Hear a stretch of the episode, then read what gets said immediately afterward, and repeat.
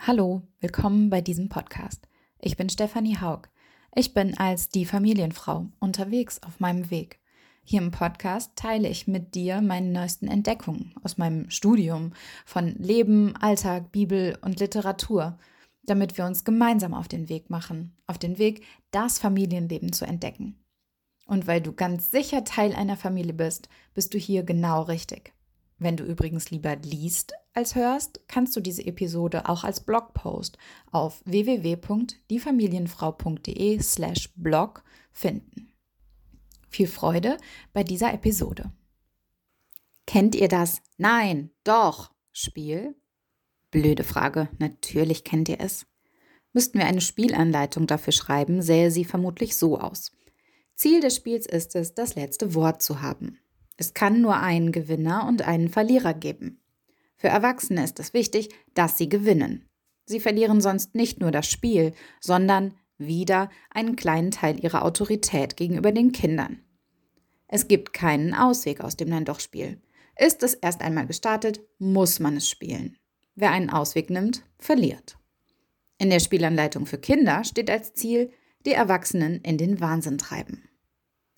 Wir verstehen das Nein-Doch-Spiel meist als ein Spielchen, das die Kinder mit uns treiben. Und allein, dass sie versuchen, mit uns Spielchen zu treiben, bringt uns auf die Palme und raubt uns die Geduld. Aber wenn ich mich daran erinnere, wie wir als Kinder dieses Spiel spielten, hat sich gewinnen im Sinne von das letzte Wort haben gegen die Eltern oder auch gegen Geschwister nicht so richtig gut angefühlt, sondern eher, als hätte man auch irgendwie verloren. Aber was wäre, wenn es beim Nein-Doch-Spiel eine ganz andere Spielanleitung gäbe? Wenn es ein Spiel würde, das nicht nur Kinder anzetteln, sondern auch Erwachsene. Und zwar aus lauter Spaß an der Freude. Oder um gemeinsam zu gewinnen. Wie hört sich folgende Anleitung an? Ziel des Spiels ist die Entwicklung von Kooperationsfähigkeit. Richtig durchgeführt führt es in kleinen Situationen zur Deeskalation von Konflikten. Vor allem die jüngeren Spieler kommen auf spaßige Weise zu der Einsicht, dass das Beharren auf der eigenen Position nicht zu einem Ergebnis führt. Das Spiel endet, wenn alle Beteiligten miteinander lachen und oder für Kooperation bereit sind. Ablauf. Das Spiel funktioniert nur, wenn es einen Anlass gibt. Dieser kann klein oder groß sein. Je häufiger das Spiel bei kleinen Anlässen gespielt wird, umso stärker ist seine Wirkung bei größeren Anlässen. Der Auslöser für das Spiel sind feste gegenteilige Positionen, die sich mit Nein dagegen und Doch dafür abkürzen lassen. Beispiele sind die Erlaubnis fernzusehen oder die Bitte, das Zimmer aufzuräumen. Das Spiel wird durch die Verwendung der Begriffe Nein und Doch in Gang gesetzt. Das können sowohl Erwachsene als auch Kinder tun.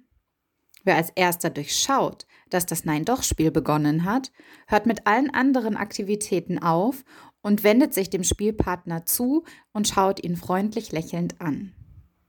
Dann kann das Spiel so lange fortgesetzt werden, wie man möchte, bevor für die strittige Frage eine Lösung gefunden wird.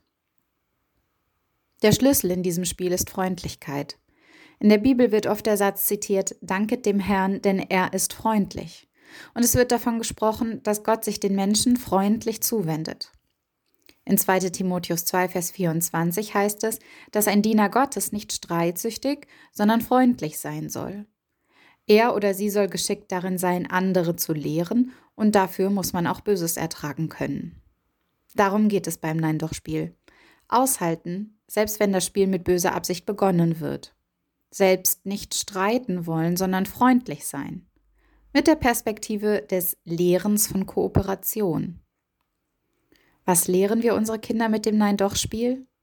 Eine ganze Menge zu Kooperation, wenn wir von Herzen freundlich und gütig sind. Was sind eure typischen Nein-Doch-Spiel-Auslöser? Probier beim nächsten Mal doch mal aus, wie sich die veränderte Spielanleitung auf euer Gespräch auswirkt. Was macht dir vielleicht Schwierigkeiten, deinem Spielpartner mit Freundlichkeit zu begegnen? Lass dich von Gottes Geist erfüllen, denn der Herr ist freundlich. Ich wünsche euch viel Spaß beim Spielen. Mein Gebet ist, dass meine Gedanken hier für dich wertvoll, klar und ermutigend sind. Schreib mir doch gerne über Instagram, Pinterest, Facebook oder per Mail, was dich aus diesem Podcast am meisten berührt und ins Nachdenken gebracht hat. Wenn du meinen Podcast positiv bewertest oder einen Kommentar hinterlässt, freut mich das natürlich sehr. Und wenn du mehr wissen willst, besuch meine Webseite www.diefamilienfrau.de. Bis nächste Woche. Deine Steffi, die Familienfrau.